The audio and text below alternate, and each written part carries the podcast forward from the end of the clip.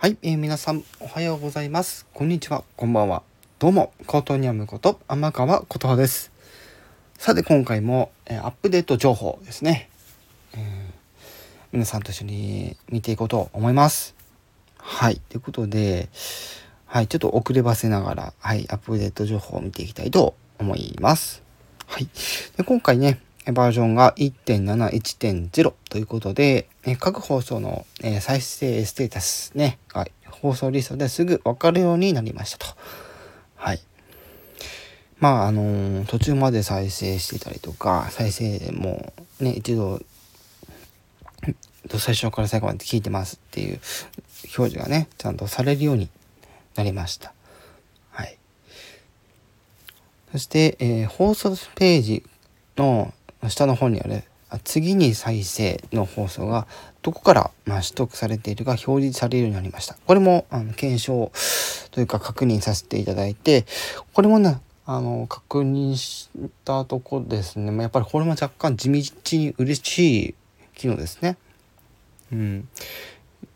やっぱりねなんかこうどこで表示されてるのかねどこからあの表示されてるのかって分かるとあのもやもやもなくなるしこうスッとしてる感じがあってよいいなって私は、はい、感じました。で、えその他、え修正形がまず、えっとレター返信収録中に、え選択したレターを変更すると収録開始位置が移動してしまう不具合を修正しました。うん、これは、ま、収録関係の、ね、不具合ですね。はい。えその他ネットワーク環境などの影響で収録の下書き保存をね